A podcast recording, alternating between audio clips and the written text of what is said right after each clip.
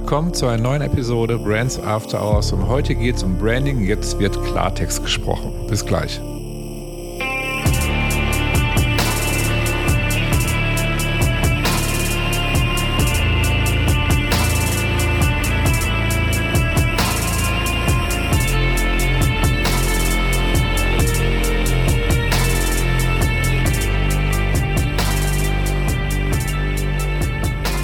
Schön, mit dabei seid zu einer neuen Episode Brands After Hours und wie gerade schon vom Intro erwähnt, geht es heute um Branding. Jetzt wird Klartext gesprochen.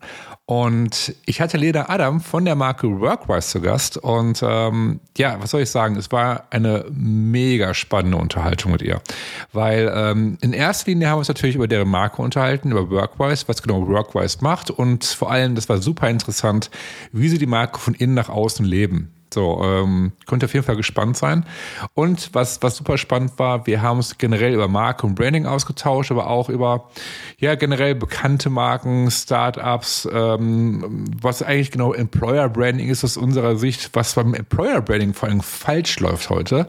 Und ja, wir hatten viele unterschiedliche spannende Themen und ähm, freue mich super, dass die Episode jetzt erscheint, weil ich denke, dass sie für den ein oder für die andere, die gerade diesen Podcast hörte, super, super wertvoll sein wird. Und ja, kurz weg, es ist heute wieder eine zweiteilige Episode. Also heute hört ihr den ersten Teil, weil Lena und ich dann doch ein bisschen länger gequatscht haben.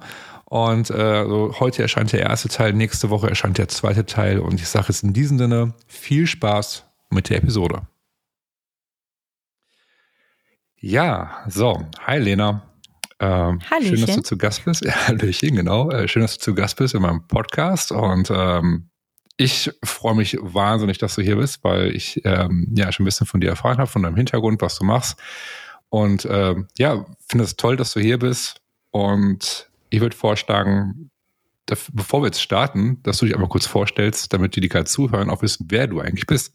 Ja, hallo Marcel. Ich freue mich auch sehr, da zu sein. Ähm, ja, ähm, mein Name ist Lena, Lena Adam. Ich äh, bin seit äh, kurzer Zeit bei Workwise ähm, für die Brand verantwortlich. Ähm, mhm und habe so ein bisschen einen relativ klassischen Weg hinter mir. Ich habe Wirtschaftspsychologie äh, studiert. Damals äh, kannte das irgendwie noch keiner. Mittlerweile ist es ein bisschen etablierter.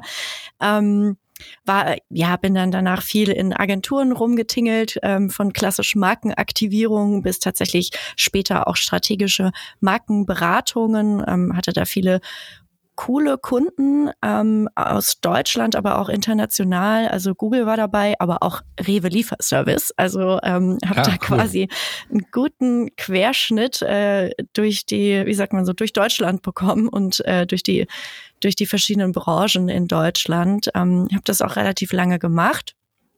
Habe dann einen kurzen Abstecher ins Ausland gemacht und habe mich da ganz stark so mit Brand Experiences beschäftigt, ähm, also tatsächlich der Aktivierung einer Marke innerhalb von Hotelkonzepten, was super, super spannend war. Das war auch im Luxusbereich. Das ist auch ganz was anderes und ganz neu gewesen für mich.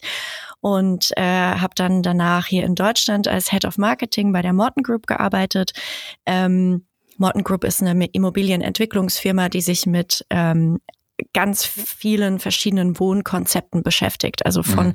Luxushotellerie über ähm, Coworking, Co-Living bis dann später auch tatsächlich hin zu ähm, geflüchteten äh, Behausungen und sowas. Also da ist wirklich die komplette äh, Bandbreite abgedeckt gewesen und das waren sehr spannende zwei Jahre und ähm, jetzt bin ich seit Anfang des Jahres bei Workwise und mhm. äh, beschäftige mich mit dem Thema Recruiting. Ähm, kurz zurückzugehen, weil ich gerade inter interessant finde, was du gerade erzählt hast. Du hast jetzt ja für eine namhafte Marke schon gearbeitet, du hast den, den Rewe Lieferservice zum Beispiel gerade erwähnt, ne? Ähm, ja. Was hast du genau da gemacht? Also was jetzt damit in der Strategie? Warst du damit mit involviert? Mhm. Ähm, was waren deine Aufgaben? Was, was hast du genau gemacht? Das würde mich wahnsinnig interessieren, weil ähm, es ist ja schon ein spannendes Projekt auf jeden Fall, ne, aus meiner Sicht. Mhm. Deswegen finde ich es umso mehr so spannender. Was hast du genau gemacht? Ja, puh, frage ich mich manchmal auch, ehrlich gesagt, was ich eigentlich ganz genau gemacht habe.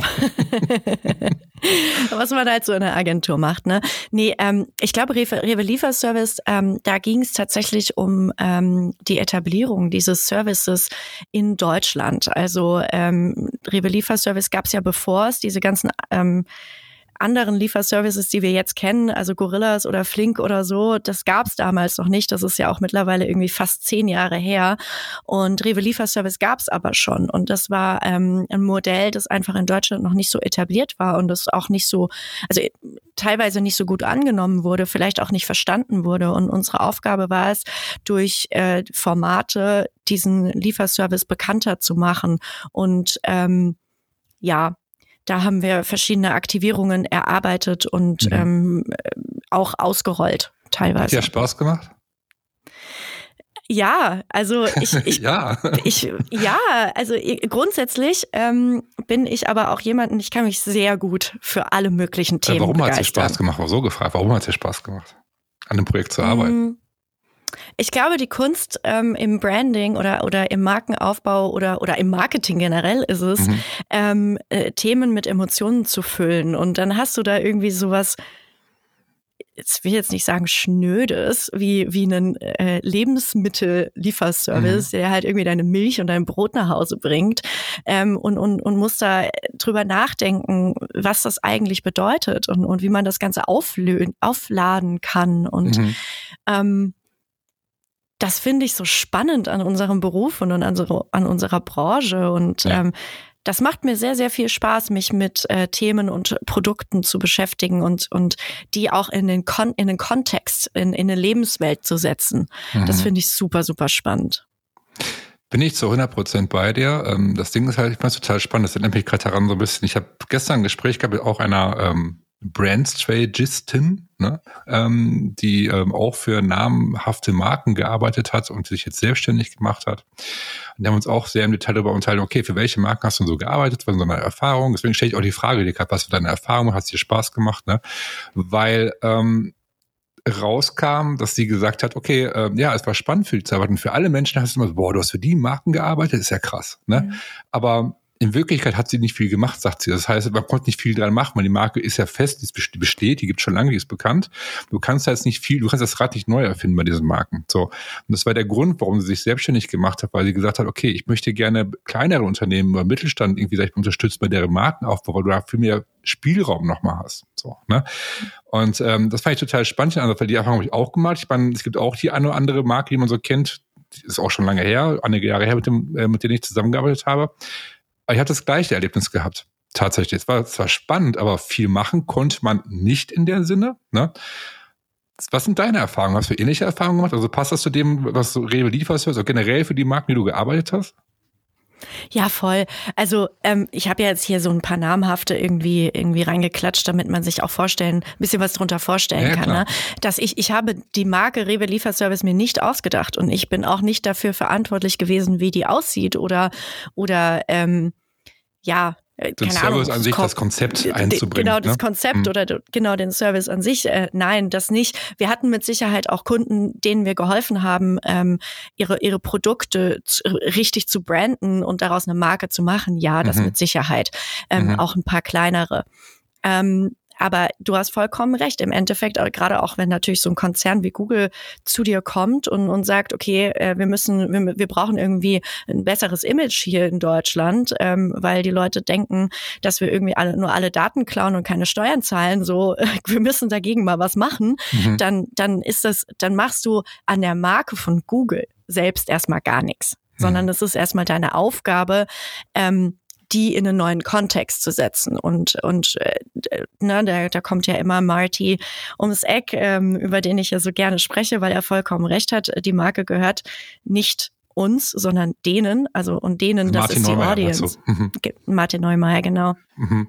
Und äh, die Marke gehört denen, also der Audience. Und äh, dann ist es unsere Aufgabe gewesen, als, als Brand Agentur, Brand Agency oder Brand Strategy Agency mhm. ähm, Wege und Mittel zu finden, wie wir diese Reputation irgendwie natschen und beeinflussen können.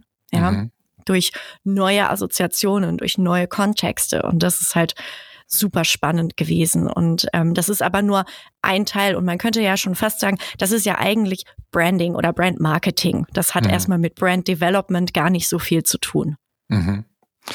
Ähm, ich finde es total spannend, was du gerade sagst, tatsächlich aus der, aus dem Grund, dass ähm, so, so bekannte Marken. Du hast ja gerade gedacht, okay, das Beispiel von Marti zum Beispiel, ne, eine Marke ist nicht das, was wir sagen, was, was die anderen sagen, aber die unsere Kunden, Zielgruppe, Mitarbeiter, sage ich mal, das ist die Marke. Ne? Ähm, was ist so deine Erfahrung? Also sagst du, okay, so größere bekannte Marken wie Rewe, Google und so weiter, haben die das verstanden, was eine Marke für die ist? Oder ist das so, du sagst, okay, da ist schon oft, da sind Situationen, wo du dann doch, sag ich mal, ein bisschen Schwierigkeiten hast, denen das näher zu bringen, wie Marke heute funktioniert, wie, wie eine Marke wahrgenommen wird? Oder sind sie ja schon gut aufgestellt? Ich glaube, das kann ich gar nicht so pauschal beantworten. Und ähm, ich glaube, es kommt auch immer ganz arg drauf an, wer gerade ähm, in, in der leitenden Funktion ist in solchen mhm. Bereichen und wo gerade die unternehmerischen ähm, wie sagt man das, Fokuspunkte liegen. Ja, ne? ja, so. Ja. Und, und je nachdem, je, je nachdem hast du mehr oder weniger Hebel, beziehungsweise mehr oder weniger äh, Strahlkraft oder, oder Umsetzungskraft für deine Projekte. So. Mhm. Und so ist es ja nun mal einfach im Konzern. So. Mhm. Und ähm, aber ob die Marke verstanden haben oder nicht, da würde ich sagen, in internationalem Kontext sind ähm, viele Unternehmen meiner Ansicht nach deutlich besser aus, aufgestellt als jetzt mhm. im Vergleich zu Deutschland. Also ich habe schon das Gefühl, dass hier im Deutschland gerade auch im Mittelstand und in dem ich ja jetzt auch einfach gerade sehr aktiv unterwegs bin die letzten Jahre, ähm, da ist das Wort Marke gleichgesetzt mit irgendwie, wie wir halt aussehen und vielleicht noch ein Tone of Voice. So. Mhm. Und ich, ich überspitze das jetzt absichtlich, weil natürlich sitzen da auch sehr viele Profis in diesen Marketingabteilungen oder oder, oder an, in diesen Positionen, die natürlich wissen, dass Marke sehr, sehr viel mehr ist als nur irgendwie unser Logo und, und, unsere, und unsere tolle Farbe. Und mhm. ähm, die auch wissen, dass ein Rebranding, äh, bei einem Rebranding es nicht reicht, einfach nur irgendwie das Logo in irgendwie eine coolere Form zu packen, mhm, mhm, sondern äh, dass da, dass da Persönlichkeit, Werte, Verhalten dazugehört und äh, Kultur dazugehört. Und ähm, da sitzen diese Leute, die diese Profis sind und die auch tolle Arbeit leisten und manchmal vielleicht auch gegen Windmühlen kämpfen müssen. Die mhm. Erfahrung habe ich selbst auch gemacht, ähm, wo ich in einem Unternehmen saß und, und, und wirklich von Pontius zu Pilatus musste und ganz am Anfang anfangen musste mit den Grundlagen. Der, und und da, da sprichst du halt mit Menschen, denen das nicht deren täglich Brot ist. Ne? Mhm. Und ähm, das finde ich super spannend, weil gerade zum Beispiel in den USA teilweise einfach Produkte entwickelt, also nicht mal Produkte entwickelt werden, sondern werden einfach Marken entwickelt und denen wird halt irgendein Produkt zugeordnet und dann wird das halt so verkauft. Ne? Mhm. Ähm, dieses äh, Beispiel mit dem mit dem äh, Liquid Death Water zum mhm. Beispiel. Das ist ja so spannend, mhm. dass da hier in Deutsch oder hier in Deutschland haben wir ja zum Beispiel Red Bull, die ja wirklich Marke verstanden haben, die mhm. einfach ganz genau wissen, was eine Markenwelt ist. Ja. Und ähm, das sind aber hier tatsächlich so ein paar Highlights auf dem deutschen Markt. Da gibt's nicht viele. Da fallen mir auch spontan immer nicht viele ein. Ja, das Spannende ist einfach, weil ich bei, weil du gerade Liquid Death erwähnt hast. Ich finde es bei Liquid Death aber so spannend, die haben kein innovatives Produkt. So. Ja. Ne? Also wir haben kein innovatives Produkt. Also das heißt, ähm, bei Startups hörst du ja mal, wir brauchen, müssen ein neues innovatives Produkt haben. Das Produkt muss ein Problem lösen, was ja auch nicht falsch ist. Nur ähm, da wird sich sehr, sehr konzentriert auf das Produkt, auf die Produktentwicklung, wie innovativ das Produkt ist. Wird immer gerne darüber gesprochen in Deutschland. Wir brauchen eine Innovation vorantreiben. Aber Liquid Death hat ja kein innovatives Produkt, die haben einfach nur Wasser. So normales mhm. Trinkwasser oder wie man es nennen mag. Ne? Also normales Wasser, was man überall kaufen kann, sage ich jetzt mal. Was dann vielleicht ein bisschen anders schmeckt.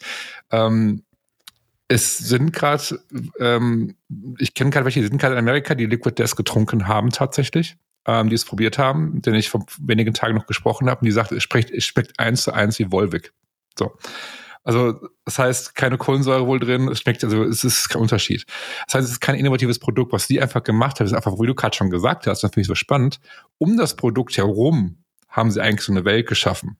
So, ähm, die, die, die, sag ich mal, kommuniziert, wie die Marke aufgeladen wird, emotional, wie auch immer. Und ich meine, Liquid Death, ähm, für die, die, sag ich mal, schon darüber gestolpert sind, die einem, ich sag immer, ich glaube, bei Liquid Death ist das ist so eine Marke, entweder du magst sie oder du hasst sie.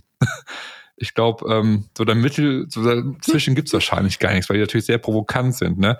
Und ähm, ja, ich finde Liquid ist einfach ein super Beispiel, dass du einfach eine Marke ähm, erfolgreich aufbauen kannst, ähm, ohne ein innovatives Produkt. Das heißt, also das zeigt ja irgendwie, wie stark so eine Marken Marktpositionierung ist, so Markenstrategie ist letztendlich, weil Liquid Death ja aktuell, der aktuelle Stand, den ich gesagt bei, bei einer Bewertung von 700 Millionen Euro, Dollar, Dollar liegt aktuell. So.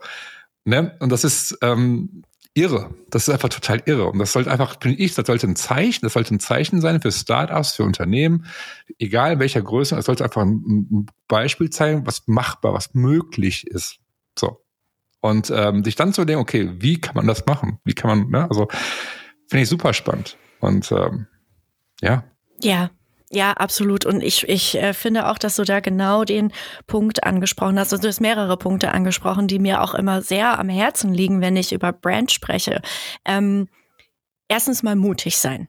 Mhm. Na, du hast gerade gesagt, ähm, Liquid Death ist so ein, so ein Ding, entweder kannst du irgendwie findest, findest du es furchtbar und tacky und irgendwie auch ein bisschen anstrengend, weil flüssiger Tod und es ist laut und es ist irgendwie mhm. auch so ein bisschen Heavy Metal und es fühlt sich so halt so ein bisschen ja, darf man sagen, so ein bisschen auf die Fresse an, ja, mhm. ähm, und das muss man mögen. Aber der Mut dahinter, nicht ja. jedem gefallen zu wollen, sondern, sondern ein Gefühl zu entwickeln, ein Erlebnis. Die, die haben ja wirklich einfach mit sowas Schnödem wie Wasser ein Erlebnis entwickelt. Ja, ja. Ähm, ich weiß gar nicht, wer mir das erzählt hatte. Ich, äh, ich glaube, es warst sogar du, äh, dass Kinder danach fragen ja. und sagen, ich möchte jetzt gern, ich will, I, I want liquid death. So, ja. so cool ist das. Und dieser ja. Mut, den zu haben, das ist etwas, was ich predige und predige und predige. Es ist wir als Marke, generell als Marke haben wir, haben wir natürlich eine Vorbildfunktion und wir haben, wir haben eine gesellschaftliche und eine kulturelle Verantwortung. Absolut, da bin ich absolut mit dabei ähm, mhm. und, und halte das für wahnsinnig wichtig. Aber wir können auch inspirieren und wir können auch entertainen und wir können auch Spaß machen und, und wir können auch einfach mal ein bisschen um die Ecke schießen. Und ähm, wer das kann und wer sich das traut, hat am Ende einen Wettbewerbsvorteil. Ja. Ja, also Punkt. Da, da, da kann man eigentlich gar nicht irgendwie dran vorbeidiskutieren, weil es so viele Beweise gibt.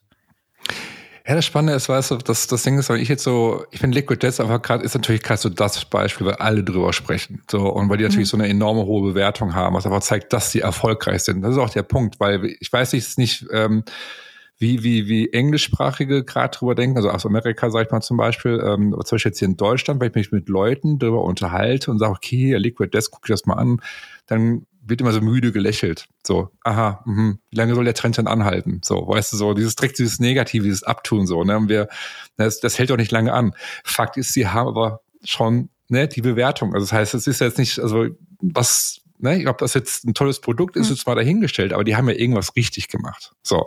Ja. Und ähm, was, was, was du gerade angesprochen hast, mit diesem Geburtstag, genau, was, äh, mit den Kindern, dieser, dieser Werbespot, den es auch gibt und so weiter, und die, die Eltern, ähm, wir waren in einem Call, da war einer der Mitgründer von Liquid Test mit dabei und der hat erzählt, okay, die Mütter, die äh, haben den geschrieben und haben gesagt, okay, sie sind dankbar dafür, dass sie dieses Produkt auf den Markt gebracht haben, weil deren Kinder, so war es nämlich genau, ähm, dass sie das Liquid Death trinken wollen, weil, das, weil, die, weil die Dose so cool ist. So, und sie, sie dankbar sind, dass sie keine Cola, keine Fanta, also nichts Süßes mehr trinken. Ähm, das heißt, sie machen indirekt was Gutes, was zeigt ja auch wieder, was so eine was Kommunikation, was so eine Marke, sag ich mal, ausmacht in, in Kinder, also bei Kindern in Köpfen. Das heißt, du kannst ja auch, das ist total irre eigentlich. Ne? Das ist also mhm. total irre und ich habe gesehen vor ein, zwei Tagen, ich bin mir jetzt nicht ganz sicher, die haben jetzt, Liquid Death hat jetzt einen neuen Werbespot rausgebracht und ich glaube, es ist irgendeine Profi- Rennradfahrerin, ich bin mir gerade nicht sicher, äh, ob, ob ich jetzt da richtig liege. Auf jeden Fall so eine Sportlerin, die anscheinend bekannt ist auf, auf dem Fahrrad. So. Und da haben wir jetzt einen Werbespot gemacht, wo sie halt auch am Trinken ist, die Dose, und so, was total skurril aussieht. Ne? Und ähm, also es ist halt Wasser. So, es ist ja nichts Falsches dran. Und äh, ja, also Liquid Death ist ein spannendes Thema auf jeden Fall. Und ähm, die Frage ist halt, okay, okay, viele belächeln das Ganze. Wir sagen, es ist nur ein Trend. Ähm, ich glaube, das in Deutschland ist es auch generell so, du hast irgendwie so ein bisschen die Angst, diese Komfortzone aufzuverlassen, auch habe ich das Gefühl ähm, hm. weil du Angst hast vielleicht vor Abweisung. Ich weiß es nicht, aber ich sage immer, wie du kannst mutig sein, ne? was du gerade gesagt ja. hast, mutig sein. Ähm, das sind, das ist ja kein Buzzword, ne? So, es muss mutig sein, muss anders sein, sondern es ist einfach wirklich, das ist eigentlich genau der Punkt, wie du es schaffst, sag ich mal, sichtbar zu werden, anders zu sein. Und ähm, ja, also was mich jetzt mal interessieren würde, jetzt haben wir ja über, über, über große Marken gesprochen, wir haben über Liquid Death gesprochen um jetzt mal auf, auf Workwise einzugehen auch, ähm, ist, bist du in einem, in einem Startup, okay, Scale-Up inzwischen. So, ähm, Und wie war das für dich, so die, die, die Transformation oder dieser Übergang dahin? Also du hast ja für große, bekannte Marken gearbeitet und jetzt bist du in einem Scale-Up, sage ich jetzt mal. So. Ähm, wie, war die, wie ist die Erfahrung für dich bis jetzt? Beziehungsweise ähm, war das anders für dich? War es für dich jetzt eine neue Welt ähm, in Sachen Markenaufbau, Markenentwicklung? Ähm, das würde mich mal jetzt wahnsinnig interessieren. Ähm, also vorab äh, muss ich mal kurz Werbung in eigener Sache machen, weil wow, ich bin ähm, jetzt seit ein paar Monaten da und ich bin einfach hellauf begeistert von mhm. von unserem eigenen Unternehmen. und das ist bestimmt nicht nur das Warum Anfangshigh. Bist du begeistert von Unternehmen? Ähm, das große Warum. Ich, ja, das große Warum, genau. Und ähm, tatsächlich äh, habe ich mir, also ne, man spricht ja dann immer so mit, mit Freunden, Familie, wie auch immer. Und, und ich komme jeden Tag irgendwie total shiny und happy nach Hause und freue mich mhm. über meinen Job, den ich da machen darf. Und, und äh, ähm, dann kommt immer die Frage, warum? Warum findest du so cool? Und dann habe ich gesagt, ich sage immer, weil ich noch nie in einem Unternehmen, auch nicht, also Kunden oder Kundinnen mhm. erlebt habe, mhm. ähm, selbst in Unternehmen gearbeitet haben, in dem Werte so konsequent gelebt werden. Das, okay. was draufsteht, kriegst du auch. Und mhm. das Spannende jetzt bei Workwise ist, und ähm, da kriege ich bestimmt Ärger, wenn ich das sage, aber es ist so, das Spannende bei Workwise ist, dass wir ein totales Mittelstandsproblem haben.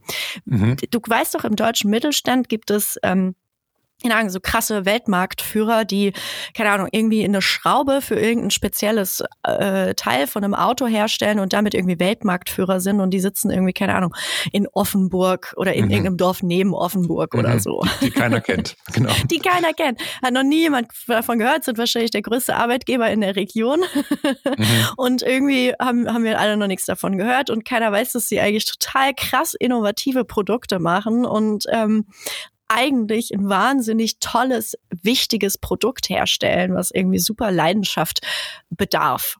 Mhm. So. Und genau dieses Problem haben wir bei Workwise auch. Wir sind ähm, wahnsinnig gut in dem, in, in, in dem Kultur zu gestalten und, und, und Kultur zu leben und Innovation zu leben und, und progressiv zu denken und agil zu arbeiten. Und jetzt äh, habe ich so ein paar Buzzwords rumgeschmissen, die irgendwie in jeder x-beliebigen Job-Ad stehen. Und ich war von solchen Worten immer abgeschreckt, weil ich dachte so, ja, ja, dynamisch und so, ne, und flache Hierarchien.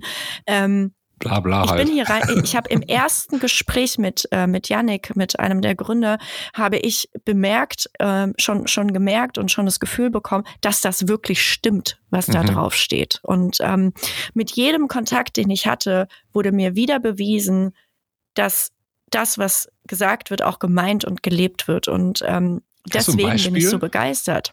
Hast du ein Beispiel, mhm. wenn ich das vorstellen kann? Also ich meine, äh, ich finde das total spannend, was du erzählst, aber wie kann man sich das vorstellen? Du sagst, okay, äh, es wird nicht nur äh, gesagt oder erzählt oder steht irgendwo auf der Seite, sondern mhm. du erlebst das wirklich. Ähm, hast du ein Beispiel? Ja, ja ähm, Transparenz ist einer unserer absoluten Principles. Also es mhm. gibt äh, dieses Principle, ähm, um, ähm, we speak openly and frankly and honestly. Um, ähm, ich glaube, mhm. ich habe es gar nicht richtig gesagt, aber so ungefähr geht eins dieser ich verstanden, Was du meinst. genau. War richtig, Und, ich, ja. ähm, ich, ich, wenn, wenn wir hier in Meetings sind, dann gibt es keine falsche Harmonie. Also es wird nicht etwas nicht gesagt, nur damit wir das Thema jetzt beenden und äh, damit wir irgendwie weiter vorankommen, sondern mhm. ähm, und es ist auch nicht basisdemokratisch. Es ist auch nicht so, dass irgendwie jetzt jeder zu allem seinen Senf dazugeben muss, ähm, ob, ob jetzt wertschöpfend oder nicht. Im Gegenteil, sondern ähm, dieses kritische Hinterfragen ist willkommen und mhm. gewünscht und wird auch eingefordert. Und das habe ich selten erlebt. Also ähm, ich weiß jetzt nicht unbedingt, ist es, ist es so ein Startup-Vibe, also ist es vielleicht so eine agile Startup-Denke, kommt es daher? Oder ist es tatsächlich, weil unsere, alle unsere Mitarbeitenden auch darauf geschult werden? Also im Sinne von, ähm, es gibt im Onboarding einen Task, äh, den du zu erledigen hast und, und äh, der dich diesen ganzen Principles nochmal näher bringt und der das auch erklärt, was es bedeutet, mhm. was falsche Harmonie ist, was ähm, ehrliche Kritik ist, was Hinterfragen bedeutet. Also man könnte ja so, man, es ist schon fast wie so eine kleine Psychology-Lesson, die man da bekommt. Und ähm, das, das macht aber ganz viel mit dem Mindset der Menschen, die hier sitzen und die hier zusammenarbeiten. Und mhm. das ist nur ein Beispiel von gelebte Werte. Ein anderes Beispiel wäre, ähm, dass wir wirklich kaum in, in Jobtiteln arbeiten, sondern dass, wenn wir zum Beispiel, wir arbeiten mit Slack, um, in Slack steht nicht unser Jobtitel drin, sondern steht drin, für was wir gerade Verantwortung übernehmen.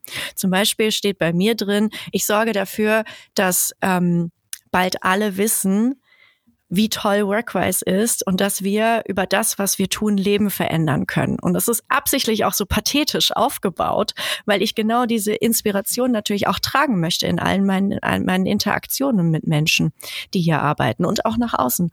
Und ähm, ja, also das waren jetzt nur so zwei so kleine Beispiele. Mhm. Ich könnte noch, ich könnte noch, die Liste ist unendlich lang.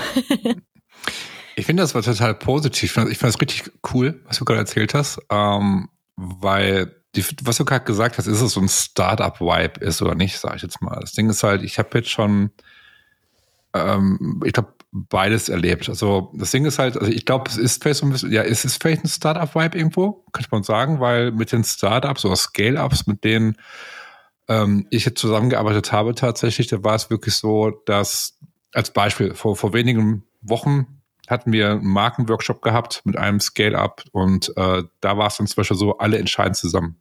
So, alle entscheiden zusammen, sind da mit, mit drin. Ähm, was im Workshop ja auch Sinn und, äh, Sinn und Zweck ist, irgendwo klar. Aber das Ding ist, dass das, das Besondere war zum Beispiel, dass dann der Geschäftsführer wirklich darauf bestanden hat, ähm, immer seine Sicht, seine Meinung zuletzt abzugeben. So, weil er hören wollte, was sein Team denkt, wie, wenn, äh, ja. wie sein Team handeln würde. So. Und das fand ich toll. Und ich, ähm, und ich hebe das ganz besonders bewusst jetzt hervor, weil ich es auch schon anders erlebt habe. Also heißt, es war kein Startup, es war ein alt eingesessenes, ja, mittelständisches Unternehmen, würde ich jetzt mal sagen. Da waren so richtig alte Hierarchien noch, so Chefetage, Führungsebene. äh, darunter, die haben nichts zu melden, sage ich jetzt mal. Mhm. So, ähm, das ist also da, da merkst du, halt, die Leute haben gar keinen Bock da zu arbeiten. Die machen es nur, weil sie nichts anderes halt haben. Das ist, das ist eine ganz andere Atmosphäre. Und diese Atmosphäre, die ich gemerkt habe, einfach dieses, dieses, diesen Start-up-Vibe, lass uns das mal so nennen, Start-up-Vibe, das war so cool einfach, weil das mir einfach auch gezeigt hat, warum ich mit diesen Menschen zusammenarbeiten möchte. So. Ja ähm, weil du eine ganz andere Voraussetzung hast, eine Offenheit hast. Ähm, Gerade so Thema Branding, Markenaufbau, Markenentwicklung, das super wichtig ist. Deswegen habe ich auch ganz am Anfang nicht ganz bewusst gefragt, wie war es für dich, für diese großen Marken zu arbeiten? Hast du da irgendwelche Barrikaden gehabt oder, oder wie konntest du dich da entfalten? Weil klar, es gibt natürlich auch so und so Startups, gar keine Frage, aber die meisten sind immer relativ offen, äh, neue Dinge auszuprobieren und äh, auch mutiger zu sein. Also es muss jetzt nicht wie Liquid Death direkt sein, aber du weißt, was ich meine. Und äh, diese Kultur, die spielt so eine wichtige Rolle. Und ich finde das so toll, was du gerade erzählt hast, weil ich habe das bei vielen Stars jetzt erlebt, dass das so gelebt wird, aber ich glaube, ähm, bei euch ist das immer was anderes, weil ich finde, bei dir hört man raus, dass das nochmal ein bisschen tiefgehender ist. So, das ist, das ist ja schon wirklich so diese klassische Markenkultur, die man sich wünscht ja. ähm, das gelebt wird. Und das ist vielleicht eine ganz wichtige Botschaft für die gerade alle zuhören auch. Einfach, der Punkt ist halt der, was, was ihr intern gelebt. Als erstes, was mir durch den Kopf geht, ähm, ihr habt es wahrscheinlich wesentlich leichter, Mitarbeiter, Mitarbeiterinnen zu finden, neue, weil ich das so rumspricht. Ihr erzählt anderen davon und sagt, boah, wie toll ist das hier und wir machen das, wie du es zu mir gerade auch erzählt hast, was hier irgendwo rumspricht. Ähm, ihr seid stolz darauf, da zu arbeiten, ne? weil irgendwie das passt ja. irgendwie zu den eigenen Werten. Wir arbeiten an einem gemeinsamen Ziel, sage ich jetzt mal. So. Und zuletzt nicht zu vergessen, ähm, ihr lebt das von, von innen nach außen, wie du es auch gerade schon gesagt hast. Also nach außen heißt eure ähm, Kunden und Kundinnen, die merken das ja, die spüren das ja. Das ist ja eine ganz andere Energie hinter, eine ganz andere Glaubwürdigkeit und Motivation dahinter, als jemand, der sagt, ja, ne? Ja. Neun, nine to five, ne, da bin ich weg. So, und ne, das ist, ja. Ähm, ja, spannend. Mhm. Und das, das ist ja auch genau das, ähm, um jetzt mal das Wort Employer Branding auch, auch mit aufzunehmen. Mhm. Wenn du, hm. wenn du keine mhm. coole Kultur hast, dann hilft dir auch eine flashy Karriereseite nicht, weil ähm, spätestens im Prozess wird man schon merken, ob das, was draufsteht, auch wirklich drin ist. Ne? Und, ähm, und wie bei einer echt, also in einer echten Marke ist das falsche Wort, und ich fange nochmal an, wie bei einer, wie bei einer klassischen Produkt- oder Company-Brand, ja, mhm. ähm, ist es etwas, was von innen kommen muss. Es ist etwas, was ähm, nach außen gelebt werden muss, wie du es gerade schon gesagt hast. Und das lässt sich nicht erfinden. Ja. Das lässt sich nicht einfach erfinden, weil das tagtäglich gelebt werden muss. Und ähm, weil du gerade gesagt hast, ob wir, ob es uns leicht fällt, äh, Mitarbeitende zu finden. Ähm, ich habe irgendwie vor ein paar Tagen mal eine Zahl hier gelesen. Ich glaube, über 30 Prozent unserer ähm, Recruitees kommen über unser Netzwerk. Hm. Und wir wollen uns bis Ende des Jahres verdoppeln. Also wir sind jetzt irgendwie bei knapp 220 Mitarbeitenden und ich glaube, wir knacken die Krass. 500 auf jeden Fall bis Ende des Jahres. Und wenn man sich überlegt, 30 Prozent aus dem eigenen Netzwerk, wie viel das eigentlich ist. Ihr habt 200 Mitarbeiter? Ja. 220. Ungefähr. 220. Ja. Also das krass. verändert sich auch jeden Tag. Also ich glaube, gestern, vorgestern, als ich geguckt habe, waren wir so bei 221. Es könnten mittlerweile schon 225 ja, trotzdem, sein. Ob 200, 220 ist, ist ja scheißegal. Also es ist einfach so krass cool einfach, mhm. weil ähm, ihr eigentlich mit Workwise gerade demonstriert, dass es auch, sag ich mal, in der Größenordnung machbar ist, so eine Kultur zu leben. So, das ist ja auch mal mhm. oft so ein, so ein, so ein direkt so ein, so eine, so ein ähm, wo man mit, mit jemandem darüber spricht, mit dem Mittelstand zum Beispiel, ja, bei uns geht das nicht, ne? das ist alles umzustellen, wie sollen wir das da machen, unsere größten Startup, ja. das kann das, wenn die nur klein sind. So, hm. dieses, weißt du, Blödsinn.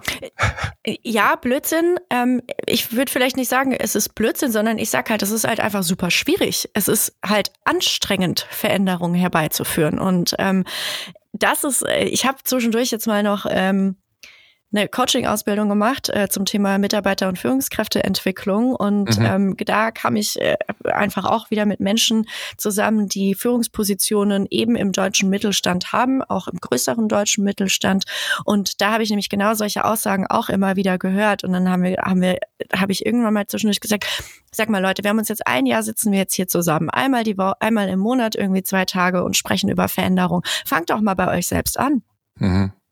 Ne? Also äh, dieses, diese, diese Startup-Kultur ist ja nicht nur ein Buzzword, die bedeutet ja etwas. Sie bedeutet ja. Transparenz, sie bedeutet ähm, vielleicht auch eine andere Art von Organisation, vielleicht, vielleicht funktioniert, Offen. also eine offene Organisation, genau. Es bedeutet Kollaboration, es bedeutet, ja. ähm, den eigenen Bereich vielleicht auch zu verlassen und Verantwortung zu übernehmen für eine Aufgabe statt eines Jobtitles. Mhm. Und ähm, das sind das sind alles gelebte Dinge, die, die man relativ, ich, ich sage jetzt mal relativ einfach, weil es kleine Tweaks sein können, Mhm. Ähm, die aber langfristig etabliert werden können. Und, und ich meine, es gibt, es, es bringt halt auch nichts, wenn du irgendwie einmal im Jahr alle deine Führungskräfte zusammen zwingst. Und ich benutze jetzt wirklich das Wort zwingen, weil mhm. meistens sind diese, diese, diese Management- oder Leadership-Offsite gar nicht so beliebt, weil man, weil man da irgendwie nicht mehr seine E-Mail schreiben kann und nicht mehr so wichtig für sein Team erreichbar sein kann. Ich, ich sage das jetzt absichtlich so, weil ich es wirklich erlebt habe. Mhm. Ähm, und es bringt halt auch nichts, diese Menschen irgendwie ein Jahr, äh, einmal im Jahr in irgendeinem Hotel im, im Taunus zusammen zu pferchen und zu sagen, so, und ab jetzt seid ihr bitte für gute Führungskräfte. Das funktioniert halt nicht. Es funktioniert mhm. nicht. Das ist absolut nicht nachhaltig. Und wenn ich Veränderung haben möchte, dann muss ich Raum für diese Veränderung geben. Das heißt, ich muss wirklich Platz schaffen, ich muss Ressourcen frei machen, ich muss dann müssen halt, keine Ahnung, wenn ich zwölf, zwölf Mittel, zwölf Führungskräfte habe, dann muss ich halt alle zwölf Führungskräfte in so eine Coaching-Ausbildung schicken. Mhm. Das kostet mich dann halt, keine Ahnung, 100.000 Euro und dann muss ich das vielleicht einfach machen, wenn ich langfristig Veränderungen haben möchte. Dass es natürlich eine Rieseninvestition ist und dass es strategisch bedacht sein muss und dass man das auch unternehmerisch sinnvoll gestalten muss setze ich überall den Haken hinter. Stelle ich nicht in Frage. Ich mhm. glaube aber, vielleicht muss es gar nicht das lang, also vielleicht muss ich gar nicht ähm, zwölf meiner Führungskräfte irgendwie drei Monate freistellen, damit sie das lernen können. Vielleicht muss ich einfach nur die richtigen Tools zur Verfügung stellen, dass diese Menschen gut, gutes Leadership betreiben können. Mhm. Ne? Ähm, vielleicht will ich wieder mal kurz ein bisschen genauer ausdrücken, wo ich gesagt Blödsinn. Also Blödsinn, ich bin da bei mhm. dir, es ist nicht einfach. Gar keine Frage. Ja. Es ist nicht einfach. Was ich mit Blödsinn meine, ist, dass viele es gar nicht erst versuchen weil dann direkt die Ausrede Richtig. kommt. So sagen, ja, Startup-Kultur können wir nicht. Punkt. Das meint, das ist Blödsinn. Ja, so. Das ja? ist absoluter Blödsinn. Da bin ich absolut und bei dir. Das meine ich halt. Das ist halt ganz oft, ähm, was du merkst. Und ich meine, die Scale-Ups mit denen, die sind jetzt auch nicht klein. Die haben zwar jetzt auch nicht, die haben jetzt keine 220 Mitarbeiter wie ihr aktuell, die sind ja wesentlich kleiner noch als ihr, aber trotzdem, ähm, ne, es ist, es ist eine Frage vom Mindset, ob man es auch machen möchte. So, ähm, wie hm. man da hinkommt und was vorlebt, das Ganze.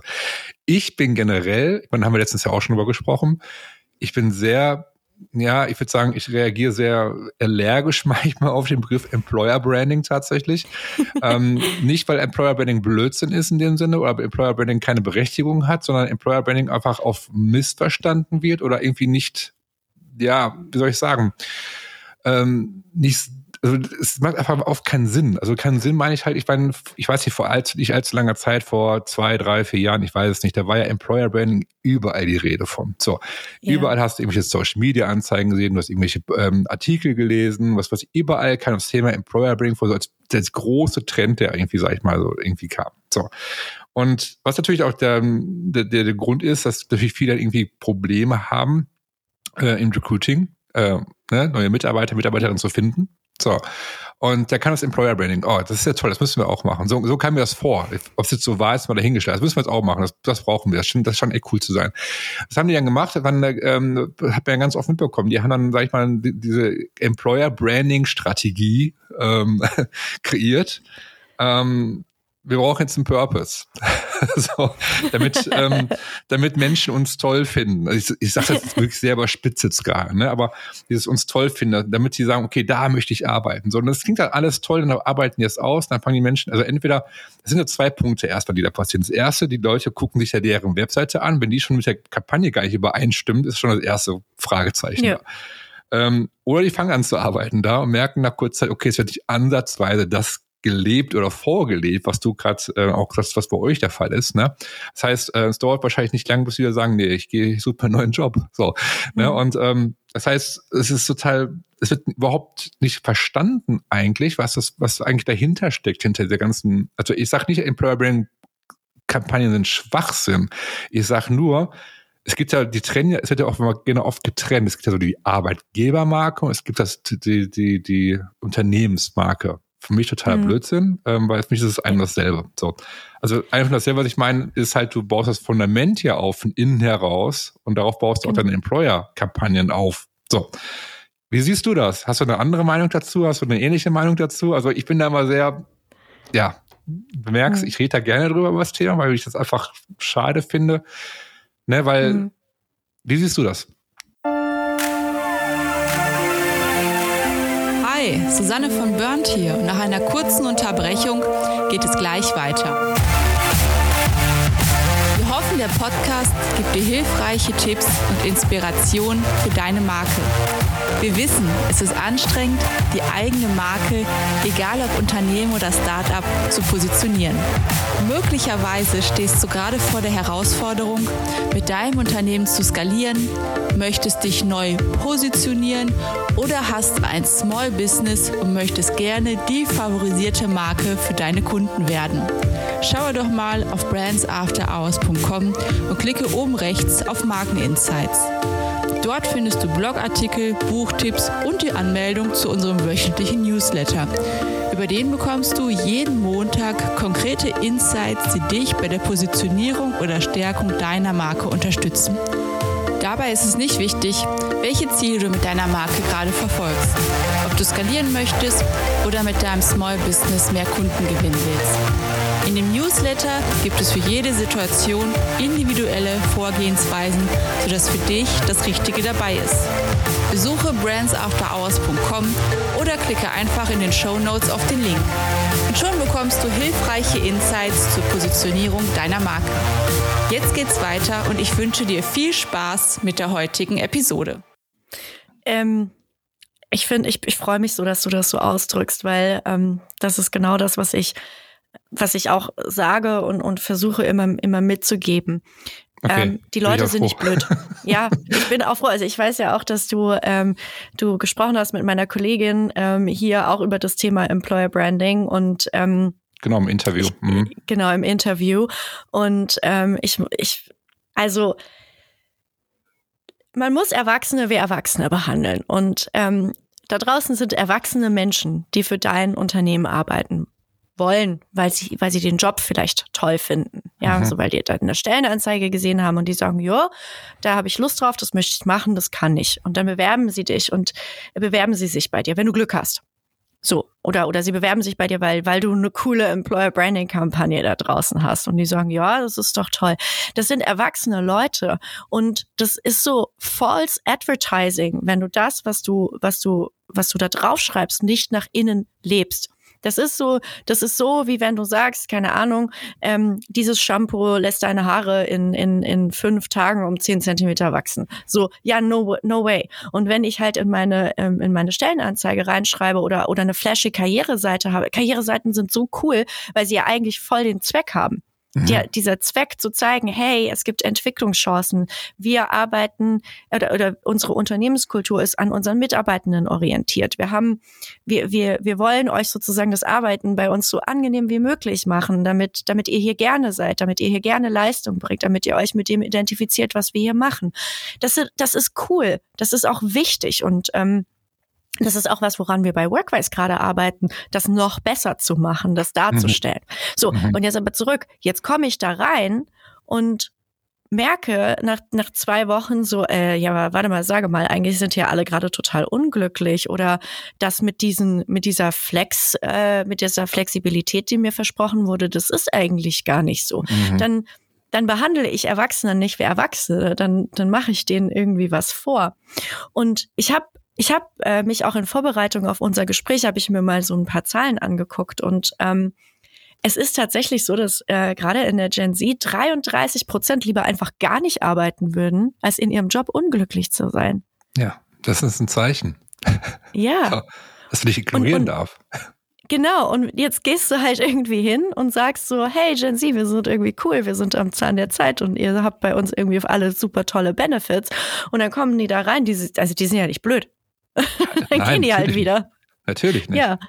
Und, so. und das ist halt genau das, warum ich Employer Branding auch immer so ein bisschen kritisch betrachte, weil ähm, ich, ich finde, es wird auch einfach falsch verstanden, weil Employer Branding bedeutet nicht, dass ich auf einer flashy Karriereseite alle Benefits, die gerade auf dem Markt rumschwirren, anbieten muss und irgendwie, ja. dass jeder Mitarbeitende Homeoffice machen muss oder dass, dass äh, keine Ahnung, alle irgendwie ihr Fitnessstudio bezahlt haben wollen, um jetzt mal so ein paar Klischees zu nennen. Das bedeutet, das ist nicht Employer Branding. Ja. Ja, das ist ein Teil davon, dieses Angebot, das ist ein Kultur, also da geht's ja um Kultur und wenn ich halt sage, Mitarbeiter sind mir wichtig und Work-Life-Balance ist mir wichtig, dann, dann beweise ich das, indem ich solche Angebote zur Verfügung stelle. Ja. So, aber das heißt, das ist noch lang kein Employer Branding. Und wenn ich, und da muss man sich ja auch mal die Folge überlegen. Das heißt, wenn ich, wenn ich irgendwie einen Mitarbeiter nur über die Benefits bekomme, weil der irgendwie bei mir nur ganz übertrieben gesagt vier Tage die Woche fünf Stunden arbeiten muss und äh, das eigentlich auch noch aus Südostasien machen darf. Ähm, und dann kommt der nächste und zahlt ihm mehr Gehalt, dann ist er auch wieder weg. Mhm. So, ne? Ähm, deswegen ist ja dieses Kulturthema so wichtig. Und es gab eine Studie von, von Deloitte letztes Jahr, äh, da ging es um das Thema Belonging. Und ähm, Belonging ähm, bedeutet auf mehreren Ebenen. Und zwar, das ist dieses, dieses Gefühl der Zugehörigkeit. Das geht noch so ein bisschen über Purpose hinaus, ne? weil Purpose war jetzt eine Zeit lang so dieser, hast du ja eben schon gesagt, dieser mhm. Trendbegriff mhm. irgendwie. Ähm, Belonging geht darüber hinaus, weil es die Beziehungsebene beschreibt zwischen den Vorgesetzten, zwischen den Mitarbeitenden, zwischen der Organisationskultur, ähm, ja, dem Leadership Behavior. Und ähm, Belonging macht so viel aus und, und, und das ist etwas, was du gestalten kannst. Und da sage ich dann, schaut erstmal nach innen und schaut, dass ihr dieses Sense of Belonging, diese Identifikation, dieses etwas mitmachen zu wollen, dass ja. ihr das erstmal gestalten könnt. Weil diese Story steckt in jedem KMU das Schrauben herstellt, genauso wie bei einem coolen Konzern wie Google. Diese Story ist da. Du musst sie nur finden. Ja. Und wenn wir das haben, dann können wir auch über Employer Branding reden. Das genau der Jetzt habe ich ganz schön viel erzählt. Entschuldigung. Nein, ist, nein, nein, nein, überhaupt nicht. Also, dafür sind wir ja hier. Ähm, ich finde, ich finde, ich bin da also ich kann überhaupt nicht widersprechen, weil ich es genauso sehe, wie gesagt. Ich kriege da echt immer, sorry, dass ich das so sagen muss jetzt hier in dem Podcast, ich kotzen, wenn ich das so höre. Das Ding ist halt, ähm, ja, weil das Ding ist halt, die, die, ich muss dazu sagen, es sind nicht die Startups, es sind auch nicht die Unternehmen, die oft, sage ich mal, jetzt daran schuld sind, dass es so, sage ich mal, falsch verstanden wird oder, oder falsch umgesetzt wird als Employer Branding, sondern ich das ist oft die Kommunikation, glaube ich, ist ein großes Problem. Mhm. So, das heißt, dass man gar nicht weiß, was ist eigentlich wirklich Branding, was ist eigentlich wirklich Marke, ähm, warum muss man eigentlich tiefer ansetzen? So, das heißt, es soll es auch gar kein, keine Episode hier sein, wo wir es irgendwie, sag ich mal, äh, sagen, wie böse und schlecht alle sind, sondern ähm, ich glaube, das Problem ist wirklich die Aufklärung. Vielleicht ist es wichtig, jetzt aber wirklich klare Worte dafür zu finden, halt, dass wir darüber sprechen, weil ähm, das Ding ist halt, ähm, ich sehe Markenstrategie Markenstrategie an sich ähm, motiviert ja auch Menschen. Also auch, ne, die in diesem Unternehmen arbeiten, die Menschen. Es wird, ist ja auch eine Motivation, so eine Markenstrategie. Also das heißt, man hat ein Ziel, ähm, wie man wahrgenommen werden möchte, wie man welche Vision man eines Tages erreicht, welche Ziele man erreichen möchte, all die ganzen Dinge, die zu so einer Marke gehören. Das heißt, es motiviert ja auch Menschen, die sagen, es, es passt zu mir, es passt zu meiner Identität, zu meinen Werten was auch immer, ne? Ähm, da möchte ich arbeiten. Und ähm, das Ding ist halt, dass viele das immer noch so belächeln, so, ja, ja, nee, also eigentlich arbeiten die nur hier, weil sie Geld haben wollen. Also alles andere ist Blödsinn. Hatte ich letztens mit, äh, mit jemandem tatsächlich eine, ein Gespräch drüber gehabt, wo genau das Thema auf den Tisch kam. Ähm, die Person war fest davon überzeugt, dass Geld der hauptsächliche Antreiber ist. So, natürlich ist Geld ein wichtiges Thema. Du musst deine Rechnung bezahlen und eine Miete bezahlen und so weiter und so fort. Aber ich bin der festen Überzeugung, wenn du einen Arbeitsplatz hast, wo du nicht glücklich bist, ähm, wo du sagst, du fühlst dich da nicht wohl, du gehst nach Hause und bist froh, du rausgehst, ähm, ist das ein Riesenproblem. Das heißt, sobald du irgendwie einen Job findest, der, sag mal, anders ist, wenn eine coolere Kultur ist, wechselst du den Job. Also ich, ich weiß, vielleicht liege ich jetzt auch falsch, kann natürlich sein, ne? Aber ich finde es sehr, sehr kritisch. Also die Bedürfnisse ändern sich einfach auch so. Und es ist einfach immer ein wichtiges Thema. Und ich finde, Markenstrategie an sich motiviert Menschen. Äh, das wird von innen nach außen geht. Es, es zahlt auf das Unternehmen ein, weil natürlich das nach außen getragen wird und du natürlich auch dann Menschen anziehst und sagst, okay, die sind cool, ne, aus den und den Gründen und das Produkt oder das Service will ich in Anspruch nehmen. Aber ich glaube, diese Begrifflichkeiten, das ist ein Riesenproblem, wo, glaube ich, so Menschen wie wir, sage ich jetzt mal, wirklich vielleicht ja mehr erst kommunizieren müssen, was eigentlich die Unterschiede sind, warum man erst vielleicht einen Schritt vorher anfängt, als direkt so eine Kampagne zu kreieren, sich das so Finger irgendwas zu saugen und dann, ne? Mhm. Äh, was passiert ja aus der Not heraus? Sie merken, wir haben keine, ja. wir haben gerade ähm, ein Problem, uns fehlen Mitarbeiter, Mitarbeiterinnen, wir müssen jetzt was machen. So, und dann wir, mhm. lass mal schnell so eine Kampagne machen. So, und dann passt das mhm. so ungefähr. Ähm, ich glaube, das ist ein Aufklärungsproblem. Also es hört sich, Aufklärung hört sich immer doof an, aber du weißt, was ich meine. Also wirklich, dass du mal klarer aufzuzeigen, was ist eigentlich die Unterschiede, ähm, warum geht man wie vor, warum ist das Thema wichtig. Stichpunkt zuletzt, ähm, bevor ich an dich wieder übergebe, ist äh, Stichpunkt Purpose zum Beispiel, was du gerade gesagt hast. So, ich meine, der Markenpurpose, so der, der, oder der Brand Purpose, sage ich jetzt mal. Jetzt habe ich letztens, ich glaube, es war Horizont, irgendein Fachartikel habe ich gelesen, ich weiß nicht, was es war. Und da ist jetzt die Rede vom Marketing Purpose. Oder Purpose hm. Marketing. Mhm. Purpose Marketing war das. So. Habe ich nie vorher gehört. so. Mhm. Dann habe ich erstmal gegoogelt, ja, was, ist, was, was, ist, was ist ein Purpose Marketing? so. Purpose Marketing ist das gleiche wie Brand, Brand Purpose. so, genau das gleiche. Da fängt es schon wieder an. Was soll ich meine? Das fängt schon wieder an. Du weißt ja, das ist, also, das ist alles so, ja, du mhm. blickst ja selbst gar nicht mehr durch. Diese ganzen Begrifflichkeiten, was was ist und hier und da und irgendwie mal all das Gleiche und alle wollen irgendwo das Gleiche erreichen, aber es verwirrt einfach zur Verwirrung. Überleg mal, wir, sind, wir beide sind jetzt vom Fach. So. Mhm. Aber wie ist das denn, wenn jemand, so eine Laie da ist, die sagt, okay, wir mhm. wollen was machen, wir wollen eine Marke aufbauen, ich möchte gerne wissen, wie wir da vorgehen, die blickt doch gar nicht mehr durch. Ne? Also, mhm. Wie siehst du das? Ja, ich blick auch nicht mehr durch. Ähm, ja, es ist so. Das muss man auch vielleicht einfach mal ganz ehrlich sagen. Ähm, äh, diese, das, ich finde es super spannend, weil selbst hier bei Workwise benutzen wir teilweise Begrifflichkeiten total unterschiedlich und da entstehen ja auch ganz lustige Missverständnisse dann teilweise. Ne? Ähm, ja, ähm, um zurück zum Thema zu kommen. Ähm, Brand Purpose, Unternehmenspurpose, äh, die große Vision, Mission und was da alles ist. Im Endeffekt, wenn man das mal runterbricht, ist es ja eigentlich ganz einfach. Wir müssen uns ein Unternehmen eigentlich einfach als so ein Mensch vorstellen. Ja, und, und mhm. der wird bewertet. Und zwar von außen. Der wird abgescannt, der wird angeguckt, mit dem wird interagiert, der wird was gefragt. Und ähm, ob dieser Mensch jetzt Haarshampoo ver kauft oder ob dieser Mensch jetzt äh, irgendwie sagt, arbeite mit mir zusammen, du wirst keinen Unterschied machen zwischen diesen beiden Menschen. Ne? Also äh, das, was der mhm. Mensch verkauft und das, was der Mensch äh, mit dem, mit, wenn du mit dem arbeiten willst, wirst, wird immer bewertet werden. Das wird wahrscheinlich eher, also ich stelle jetzt mal die Hypothese in den Raum, dass es schon kontextuell be bewertet werden wird. Also natürlich steht Shampoo im Vergleich zu anderen Shampoos und Arbeitgeber im Vergleich zu anderen Arbeitgebers, äh, Arbeitgebern. Aber ähm, im Endeffekt wird dieser Mensch beurteilt von außen. Und was ich möchte, ist, dass ich positiv beurteilt werde. Ja, mhm. und dass ich ähm, auch so wahrgenommen werde. Ich möchte als gut und als positiv wahrgenommen werden. Jetzt können wir dem äh, erstmal grundsätzlich, dem kannst du natürlich noch ganz andere Attribute hinzufügen, wie innovativ, wie charismatisch, wie helpful, wie, wie, was, was auch immer, was du als Marke sein möchtest oder als Mensch oder als Organisation. Das ist erstmal, ne, das, das ist klar. Das, das kann auch gewachsen sein aus der DNA des Unternehmens, ne, aus den Anfängen, aus der Vision, aus der Mission. Das sind, das sind alles technische und, und faktische und handwerkliche Dinge, die wir als Markenmanager tun können.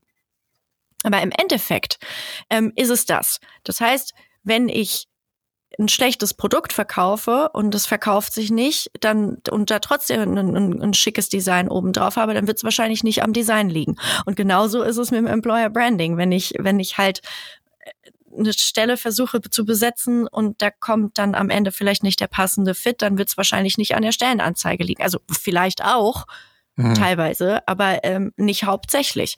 Und da müssen wir ansetzen. Und diese Aufklärungsarbeit ist mir auch super, super wichtig. Das ist auch cool, dass du das nochmal angesprochen hast, weil das, das häufig einfach verloren geht. Und ähm, dann ich versuche auch immer diese Totschlagargumente dann aus dem Weg zu räumen, wenn zum Beispiel ähm, man sagt, na ja, aber wir sind zum Beispiel in der Hotelbranche, bei uns gibt's kein Homeoffice und bei uns gibt's auch keine Vier-Tage-Woche. Mhm. Dann sage ich immer, na ja, ähm, erstens mal stimmt das so gar nicht, weil bei uns arbeiten Menschen schon in Teilzeit. Also es ist möglich, auch in, mhm. bei uns in der Branche in, Beispiel in Teilzeit zu arbeiten und ähm, da Gehalt sowieso nicht mehr das Wichtigste ist, ist vielleicht vier Tage Teilzeit äh, zu arbeiten, vielleicht auch relevant für viele Menschen. Das heißt, natürlich bieten wir das schon an. Und das mit dem Homeoffice ist vielleicht auch gar nicht so wichtig für jemanden, der in der Serviceindustrie arbeitet. Also Ne? Da, das, ja. Daran wird es nicht scheitern. Das heißt, mach dir doch erstmal Gedanken, was du stattdessen machen kannst. Was kannst du denn tun, damit die Menschen gerne zur Arbeit kommen? Diese Frage solltest du dir stellen. Und diese Frage müssen wir uns allen stellen. Was können wir dafür tun, dass die Menschen hier gerne bei uns sind? Weil und da kommen wir jetzt zur Organisationspsychologie. Das ist ja so ein komplexes Thema, weil wir vorhin auch über Motivation, weil du das angesprochen hattest. Mhm. Motivation gibt es extrinsisch und intrinsisch. Und die extrinsische Motivatoren, das sind so, und Stimulatoren, das ist sowas wie Geld, wie Gehalt. Das sind die Basic Needs, so in der Maslow-Pyramide irgendwie ganz unten, um jetzt mal mhm. hier den Klassiker nochmal rauszuholen. Der Klassiker, genau. genau. Ähm, ja, also das sind so, das sind so Bedürfnisse, Status zum Beispiel, ja, oder, mhm. oder Luxus. Das sind alles irgendwie extrinsische Motivatoren. Ähm, äußere Umstände wie der Arbeitsweg, wie, ähm, keine Ahnung, muss ich öffentliche fahren oder muss ich durch ein Wald, dunkles Waldstück laufen? Ja, das sind so Sicherheitsaspekte wie ähm, ist es ein befristeter, unbefristeter Job? Habe ich den, ist es eine, eine risikobehaftete Branche, wo ich nächstes Jahr keinen Job mehr habe oder oder nicht? Das sind alles extrinsische Motivatoren, die auch sehr eng zusammenspielen. Wenn ich aber möchte, dass ich Menschen bei mir im Unternehmen habe, die Ownership übernehmen, die sich verantwortlich fühlen, die wollen, dass das Unternehmen vorankommt, dass das eigene Team vorankommt, dann muss ich an die intrinsischen Motivatoren ran. Und das mache ich nicht über über den Billardtisch oder den ähm, den den keine Ahnung den Schokokorb oder Obstkorb um die Klassiker zu nennen, sondern das muss ich über echte Wertschätzung machen, weil wenn ich Menschen wie Mensch Erwachsene wie Erwachsene behandle und denen Wertschätzung gegenüber zeige, dann bekomme ich die auch zurück. Mhm. Und es muss, nochmal, es muss nicht das Homeoffice sein, sondern wenn ich mir überlege, wie kann ich denn dann Flexibilität für diesen Menschen, für diese Gruppe von Menschen, die in diesem Bereich arbeiten, wo sie halt Schichtarbeit machen müssen, wie kann ich ihnen dann Flexibilität zukommen lassen? Weil das ein intrinsischer Motivator ist und den kann ich auch anders bedienen und anders stimulieren, so aus der Organisationspsychologie heraus. Mhm. Ne? Mega, mega spannend. Ähm, was, ich, was mir gerade einfällt, äh, was du gerade erzählst, ich weiß nicht, also es ist ein bisschen, an, obwohl es nicht ganz so ein anderes Thema, aber du kannst das Homeoffice, ähm, man merkt ja durch die Pandemie, die Menschen ähm, sind in die Homeoffice ähm, Situation geraten, sage ich jetzt mal, von zu Hause aus zu arbeiten, haben das Wertschätzen gelernt und viele sagen jetzt, okay, ich möchte, wenn ich jetzt einen neuen Job habe, ich möchte auch weiterhin im Homeoffice arbeiten können, weil ich mich mhm. daran gewöhnt habe, weil ich gemerkt habe, welche Vorteile es hat. Ich habe mehr Zeit, ich kann meinen Tag anders planen. Ich habe irgendwie, wenn, ich Kinder habe zum Beispiel, wie auch immer, ich habe dann irgendwie mehr Zeit, das ne, unter einem Dach alles zu bekommen, was vorher schwieriger war, sehen Sie Vorteile. Das heißt, ähm, die Bedürfnisse oder der, der, wie man jetzt arbeiten möchte, sage ich mal, hat sich ge geändert. So, und die Menschen sagen, ja, das ist cool. Es gibt auch welche, die sagen, nee, will ich nicht. Ne? Gibt natürlich auch so und so welche. Warum ich dir das jetzt sage, die Brücke jetzt zu schlagen, ich weiß nicht, ob du es gesehen hast, ob du es mitbekommen hast. Ähm, ich sehe es jetzt immer wieder zwischendurch, die Bahn, die Deutsche Bahn. so, ähm, macht momentan viel Werbung und neue Kampagnen, die sie irgendwie rausge äh, rausgebracht haben Mal, wenn ich diese Kampagne sehe, ich jetzt bei YouTube, war eine, ein, ein Video und bei LinkedIn war letztens irgendwann ein Post, eine gesponserte Anzeige. Und immer, wenn ich diese Kampagne sehe, denke ich mir so, echt jetzt? so, ähm, das, ich weiß nicht, ob du es gesehen hast, oder ich weiß nicht mal genau den Wortlaut und nach dem Motto halt, ähm, ja, irgendwie, warum, warum Online-Meetings schlecht sind. Ständige Internetabbrüche, fahr doch mit der Bahn. Das ist dann die Aussage. genau, genau. Das ist so, das ist so deren Strategie jetzt. So, jetzt habe ich heute Morgen habe ich noch ein Video gesehen, gehabt, eine Werbeanzeige. Da haben die so einen Zoom-Call nachgestellt. So, und da haben die gesprochen, wie dann irgendwie, ja, ähm, ich weiß nicht, total dummes Gespräch war das irgendwie. Ich zeige jetzt hier die Präsentation und dann irgendwie mit der Bahn gibt's echte Meetings. Irgendwie sowas in die Richtung, war, war die Aussage. Das heißt, die gehen jetzt ganz ähm, bewusst gegen Online-Meetings, Homeoffice, Zoom-Meetings und so weiter gegen vor, um mhm. zu sagen, letztendlich ist, glaube ich, der Botschaft, fahr mit der Bahn, dann kann man sich wieder im echten Leben treffen. So. Viele sagen, ja, will ich hier und da, aber was ein Schwachsinn. Mhm.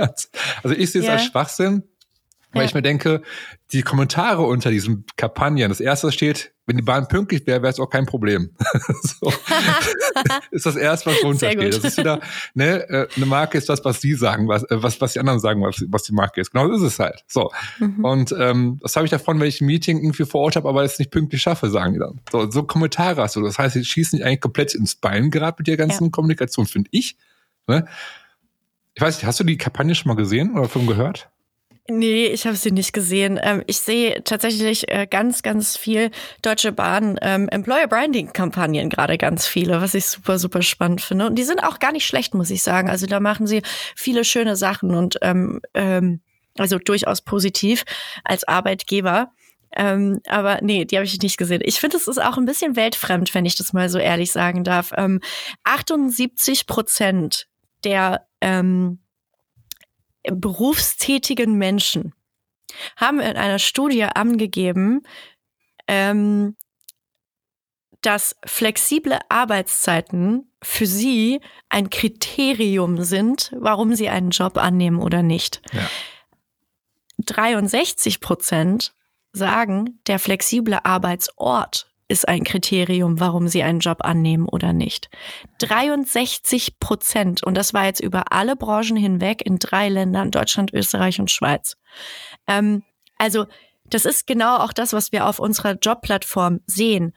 Die Suchvolumina für ähm, hybride Arbeits, äh, hybride Arbeitsmodelle ähm, ist irgendwie, ich will halt jetzt nicht lügen und keine falsche Zahl sagen, aber liegt da irgendwie, keine Ahnung, bei 70 Prozent klicken diesen Button an, ja, ich möchte, ich möchte hybrid arbeiten und halt irgendwie, keine Ahnung, ein Zehntel davon bietet es überhaupt an. Mhm. Und da überleg dir mal diese, diese Schere zwischen Angebot und Nachfrage. Und das ist ja eigentlich total traurig, ne? Also, und, und auch weltfremd. Und dann haben halt so Unternehmen wie wir bei Workwise, die einfach da ganz viel möglich machen. Ist halt auch einfach leicht, weil wir halt einfach kein, keine Competition haben. So, mhm. um es mal ganz runterzubrechen. Ne? Mhm. Ne? Ähm, ja, also das finde ich, das finde ich wirklich total krass. Um es nochmal in den Vergleich zu setzen, 91 Prozent sagen, dass ein gutes Gehalt das Kriterium ist, warum sie einen Job annehmen. Also ähm, das ist die Grundlage. Ich finde, wir sollten gar nicht über gute Gehälter mehr sprechen. Menschen müssen halt ja. einfach gut bezahlt werden. Darüber ja, sind wir doch jetzt schon hinweg. Also ja. Bin ich bei dir. Es darf halt kein, wenn ich, wenn ich Menschen nicht gut bezahlen kann, also wenn ich irgendwie ausbeuterisch agieren muss, wenn ich, wenn ich ähm, wenn ich irgendwie keine Überstunden bezahlen will, dann sollte ich vielleicht mal mein Geschäftsmodell überlegen. Also, ne, weil das ist ja immer dieses Argument, was dann immer kommt, so, ja, das können wir wir können uns bessere Gehälter irgendwie nicht leisten. Ja, du, dann müssen wir uns halt was anderes überlegen. Ne? Also wie ja zum Beispiel die Hotellerie das jetzt auch macht, dass man halt irgendwie sagt, okay, dann ähm, haben wir die Rezeption nicht mehr 24-7 ähm, besetzt, sondern machen irgendwie diesen digi digitalen Check-in. Dafür kann ich dieser einen Person, die da halt steht, irgendwie mehr bezahlen. Auch mhm. fein. Cool. Mhm. Dann müssen wir halt andere Wege finden. Jetzt kann man argumentieren, ja, aber dann ist halt auch nur noch eine Arbeitsstelle und so. Aber ich, ich finde, es muss Wege und Mittel geben, Menschen fair zu bezahlen. Das darf einfach keine Diskussion sein. Es ist auch wieder, ich meine, ich weiß nicht, es sieht wahrscheinlich auch jeder ein bisschen anders, ne? aber das ist ja auch ein Teil von Marke irgendwo. Ne? Also es geht ja nicht nur mhm. um Werte und Kultur, die gelebt wird, sondern es geht ja um die, also um die Wertschätzung, auch Wertschätzung ja. über das Gehalt hinaus. Und auch das, das Gefühl hast, finde ich ganz wichtig, dass du das Gefühl hast, du gehörst dazu. Ähm, das ist zum Beispiel das, was, was, was, was ich immer wieder also zu, zu, zu meinen Kunden auch immer sage. Ne? Also ich sage, pass auf, hier Marken Entwicklung, Marke, Positionierung und so weiter, das Team sollte mit beteiligt sein. Also dein Team sollte mit dran beteiligt sein. Also heißt in Workshops, das heißt, dass sie ihre Idee mit einbringen können und so weiter. Ähm, warum mache ich das? Warum sage ich das? Weil einfach du jedes Mal merkst, was das für eine Dynamik annimmt. Wie, mhm. Erstmal haben die mega Spaß dabei. Da sind wir wieder beim Thema, wie geil ist mein Arbeitsplatz. Ähm, die können das Ganze irgendwo mitgestalten gewissermaßen, also ihre Idee mit einbringen, können vielleicht sogar, ja, pff, den mhm. CEO, wie auch immer, ne, sag ich mal, vielleicht irgendwie einen anderen Blickwinkel mit reingeben, was man vielleicht vorher gar nicht so gesehen hat und so. Also heißt, deswegen spreche ich immer von auch, was ich auch im Interview bei euch ja auch erwähnt habe, so dieses ähm, lebendige Marken. So lebendige ja. Marken, innovativ sein, neue Ideen testen, Grenzen überschreiten äh, und so weiter. Also ähm, mutig sind. Da kommst du auch, finde ich, hin zu dieser Richtung, wie wir am Anfang hatten, so ähm, Differenzierung, mutig sein. So, anders sein. Mhm. Ähm, weil du halt in so, so, einem Team sowas ausprobieren kannst. Es gibt so viele Methoden heute. Es muss jetzt, also ne, mit, mit Prototypen, mit Testen und Umfragen ja. und ähm, Zielgruppen, ja. um, also Interviews führen und was weiß ich, wo sich auch Menschen mit dran beteiligen können. Also, ne, die zur mhm. Arbeit im Unternehmen. Und ich finde, äh, das ist eigentlich so, ich sag, das ist eigentlich so, das ist ähm, Wertschätzung. So. Ja. Also Wertschätzung, du bist halt nicht derjenige, der ersetzbar ist.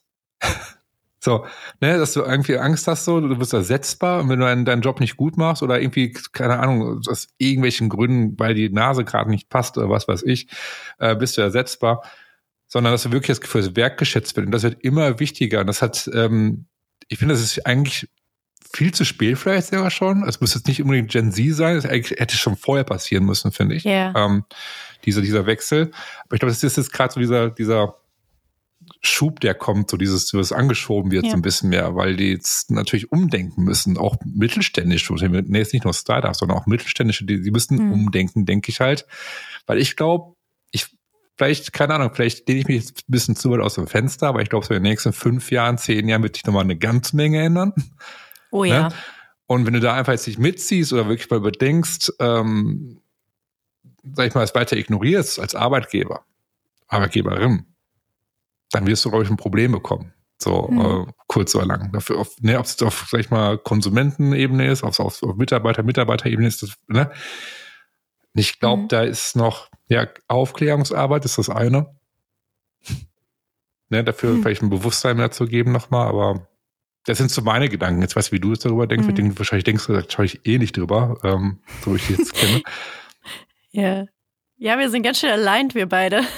ja, total. Also das ist eigentlich schon sehr, sehr gruselig tatsächlich. Ja, ja. Ähm, ähm, aber weißt du, wenn man das halt von so einer Metaebene betrachtet, ich finde, dann, dann kann man auch nur auf, zu dieser Schlussfolgerung kommen, dass ja. ähm, also eine Marke ist gleich Kultur, Kultur ist gleich Marke. Und ähm, ich finde es so schön, dass du das sagst, dass du, bei, dass dir das wichtig ist, dass in deinen Workshops ähm, Mitarbeitende mitmachen dürfen ja. ähm, und sollen. Ja, und, und dass sie es auch meistens wollen. Wir sind hier 250 Mitarbeitende, äh, 220, bald 250. Als ich hier angefangen habe, kannte jeder meinen Namen. Jeder wusste, dass ich komme.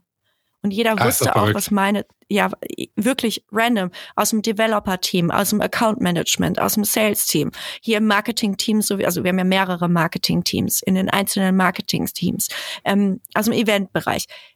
Jeder wusste, dass ich komme und wer ich bin und was ich machen werde. Und ähm, diese Wertschätzung mir gegenüber hat dazu geführt, dass ich angefangen habe, alle meine Aktivitäten umgehend mit verschiedenen Teams einfach random zu besprechen mhm. oder sie zu zeigen oder mir Feedback einzuholen zu dem, was ich mir da eigentlich gerade ausdenke. Weil was auf gar keinen Fall passieren darf, ist, dass Lena äh, hier reinmarschiert und irgendwie sagt, so, und so machen wir das jetzt und die Leute nicht mitnimmt. Das darf nicht passieren, weil dann hinterlasse ich Lenas Handschrift und nicht Workwises Handschrift. Und das darf nicht passieren, weil Workwise ist nicht Lena. Also auch Lena, aber nicht nur Lena. Ne? Mhm. Und ähm, das war mir super, super wichtig, dann da auch gleich den Fokus nochmal drauf zu legen. Ne? Ich habe ähm, ein so ein ganz kleines Beispiel. Wir haben, ähm, ich, ich habe ja angefangen und ich fand den LinkedIn-Header, der uns zur Verfügung gestellt wurde, fand ich nicht so schön. Und dann habe ich irgendwie auch gedacht, so ja, irgendwie knallt der nicht so richtig und irgendwie ist es so vom Design her auch noch nicht so cool. Warum hat hm? der nicht gefallen? Was hat ja deinem Header nicht gefallen? Was war der Grund? Ähm, die Farbe hat mir nicht gefallen und ähm, weil die auch so hellblau war und es dann halt irgendwie alles total unterging in diesem blau-weiß-Universum von LinkedIn. So, und dann, ähm, also dann waren da irgendwie halt fünf weiße junge Männer drauf ähm, und mhm. keine Frau und keine mhm. Diversity mhm. und so. Und da habe ich gedacht, hä, mhm. so sind wir doch gar nicht. Das wusste ich am zweiten Arbeitstag schon so, nee, so sind wir halt irgendwie nicht. Und habe mhm. dann irgendwie gesagt, komm, wir machen das neu. Und dann habe ich das bei mir ausprobiert und bei meinem, ähm, bei dem Grafikdesigner, dem Louis, der bei mir im Team ähm, ist, habe ich das, äh, wir haben das dann beide gemacht, haben einen neuen LinkedIn-Header reingemacht, haben ein neues Profilbild reingemacht, ähm, also bei uns in unseren persönlichen Accounts. Und mhm. plötzlich, das war richtig cool, ich habe das ein paar Leuten gezeigt, einfach so, hey, wie findest du das so beim Mittagessen, ne? So, ey, wie findest du das, findest du das cool? Ähm, und plötzlich war das wie ein Lauffeuer, das ist total lustig, habe ich irgendwie, bin ich morgens ins Office gekommen und hatte irgendwie bei Slack so zehn Nachrichten, so du können wir den auch haben, wir finden den total cool. Und mhm. das ist so ein Minimalbeispiel. Natürlich haben wir es jetzt alle und haben jetzt irgendwie so eine Armee von 220 kleinen pinken Kreisen auf LinkedIn, was natürlich super cool ist einfach. Ja. Ja. Wiedererkennung. Und, äh, Wiedererkennung, also, genau. Und weißt du, was die Leute machen? Das ist nicht, weil ich denen gesagt habe, die sollen das machen. Die machen das, weil sie es geil finden. Ja, das ist das der ist Unterschied. Halt, das ist der Unterschied. Und ähm, das Gleiche sage ich auch immer über Personal Brands, ne, weil das ja auch so ein bisschen so ein, so ein Trend ist irgendwie gerade und ganz mm. viele Startups das auch machen und irgendwie, ne, ja, da gibt's ja ganz viele Koryphäen, ähm, Snogs, die das sehr, sehr gut machen und dann wieder andere, die es eher so semi-gut machen. Mittlerweile gibt's Personal Brand Agenturen und das und jenes und da muss ich halt auch irgendwie sagen, so, ja, die Audacity, also ich finde es so ein bisschen schwierig, ähm, weil teilweise diese also wenn meine Mitarbeiter mich so cool finden, meine Mitarbeitenden, dass sie über mich reden, dann habe ich alles richtig gemacht. Wenn die in ihrem Thema so aufgehen, dass sie darüber schreiben wollen, dass sie mit, mit mit diesen Themen, die sie selbst beschäftigen, mit anderen interagieren, dann haben wir alles richtig gemacht. So, dann ist cool. Aber irgendwie da jetzt so Personal Brand Programme ins Leben zu rufen und irgendwie, ähm, keine Ahnung, am besten noch irgendwie Ghostwriter zu engagieren, die irgendwie diese LinkedIn-Posts von meinen Mitarbeitenden schreiben, da hört es für mich halt absolut auf. Und da sage ich auch, das, das ist genau das Gegenteil von dem, was Marke ist. Das war der erste Teil mit Leda Adam von Workwise und ich hoffe, dass euch die ja, Episode bisher gefallen hat und nächste Woche wieder mit dabei seid, denn dann diskutieren wir weiter und tauschen uns aus zum Thema Marke und Branding. Könnt auf jeden Fall gespannt sein und ich freue mich, wenn ihr wieder mit dabei seid. Wenn du zum ersten Mal in diesen Podcast jetzt reingehört hast und dir dieser Podcast gefällt, würde ich mich wahnsinnig freuen, wenn du auch beim nächsten Mal wieder mit dabei bist und diesen Podcast sogar abonnieren würdest. Das hilft mir, mit dem Startup weiter zu wachsen, damit noch mehr Startups wie du von diesem Podcast erfahren. In diesem Sinne, schön, dass du dabei warst und bis nächste Woche. Ciao.